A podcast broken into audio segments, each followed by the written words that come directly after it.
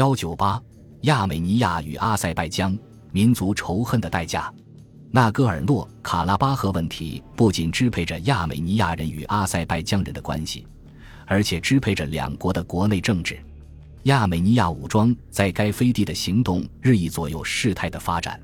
亚美尼亚政府支持纳戈尔诺卡拉巴赫的亚美尼亚人，但他发现他的政策和经济愈来愈取决于该地区的事件，尤其是亚美尼亚政府不能迫使奈戈尔诺卡拉巴赫的好斗分子同阿塞拜疆人讲和。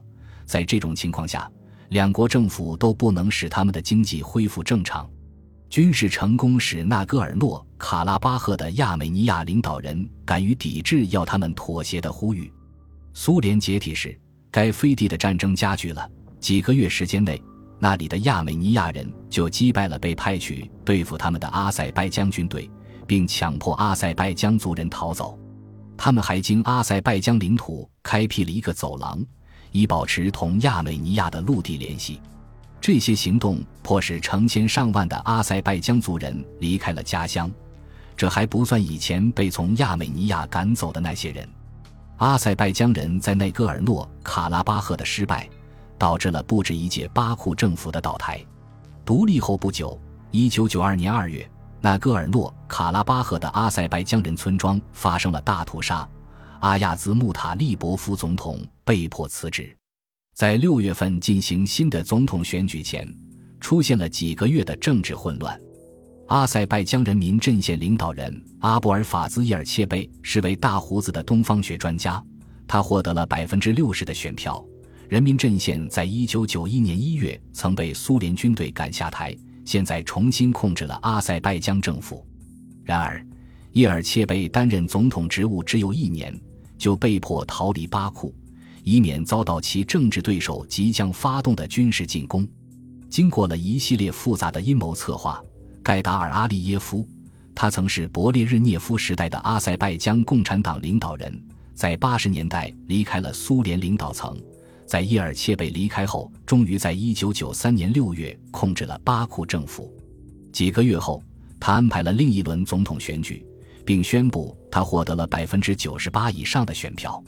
阿里耶夫靠着镇压和灵活的策略维持其地位，他试图动员多数派别支持他，但却压制政治反对派和新闻媒介。他舍弃了作为共产党人的过去，宣布了市场改革政策。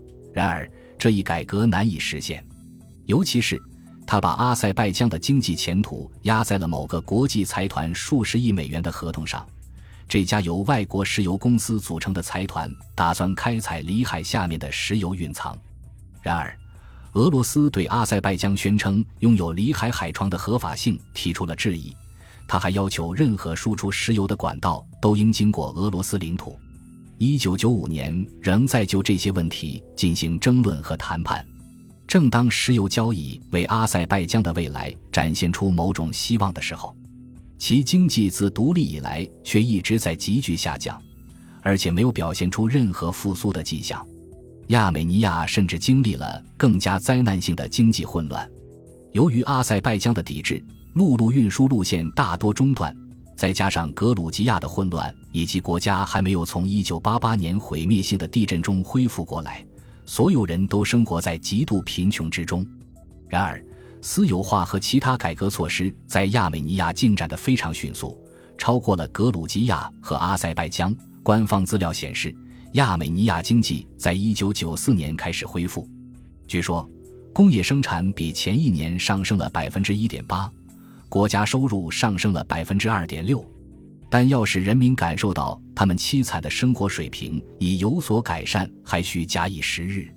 然而，比起阿塞拜疆和格鲁吉亚来，亚美尼亚在独立的头三年，在政治上十分稳定。列翁杰尔·彼得罗相于1991年当选为总统，此时他仍是总统。尽管到1994年，亚美尼亚的反对党派变得更为活跃，并开始要求他辞职，他也开始使用高压手段对付政治上的反对派。例如，在1994年10月的政治危机期间。他对反对派达什纳克党颁布了临时禁令，借口是他包庇从事政治暗杀的恐怖主义组织，但达什纳克的领导人否认这一指责。在奈戈尔诺卡拉巴赫问题达成解决办法之前，人们很难看到亚美尼亚和阿塞拜疆能够使他们的经济或政治得到稳定。一九九五年初，一项脆弱的停火协议开始生效，但此前的所有的调解努力都失败了。早些时候，亚美尼亚和阿塞拜疆都接受了一项建议。但他却遭到了奈戈尔诺卡拉巴赫的首府斯捷潘纳克特的亚美尼亚领导人的拒绝，因而对抗仍在继续。对于数百万跨高加索地区的人民来说，对抗不停止，他们的生活就不可能得到改善。